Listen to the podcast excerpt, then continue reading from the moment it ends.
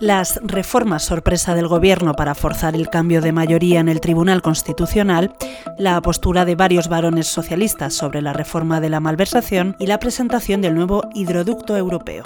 Estas noticias protagonizan una nueva edición de Sumario de Tarde. Hoy es viernes 9 de diciembre de 2022.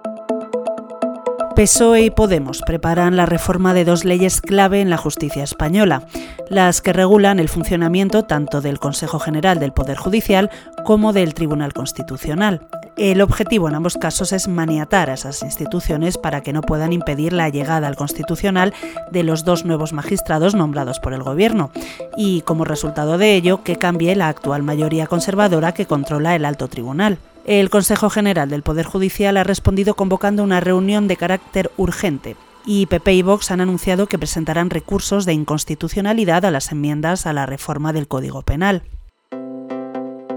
Hoy, además, varios varones socialistas han comenzado a mostrar sus opiniones sobre una posible reforma del delito de malversación tras las enmiendas de Unidas Podemos, el Partido Socialista, Esquerra Republicana y Junts per Catalunya, propuestas que benefician a varios políticos condenados por corrupción y que permitirían que vieran rebajadas sus penas.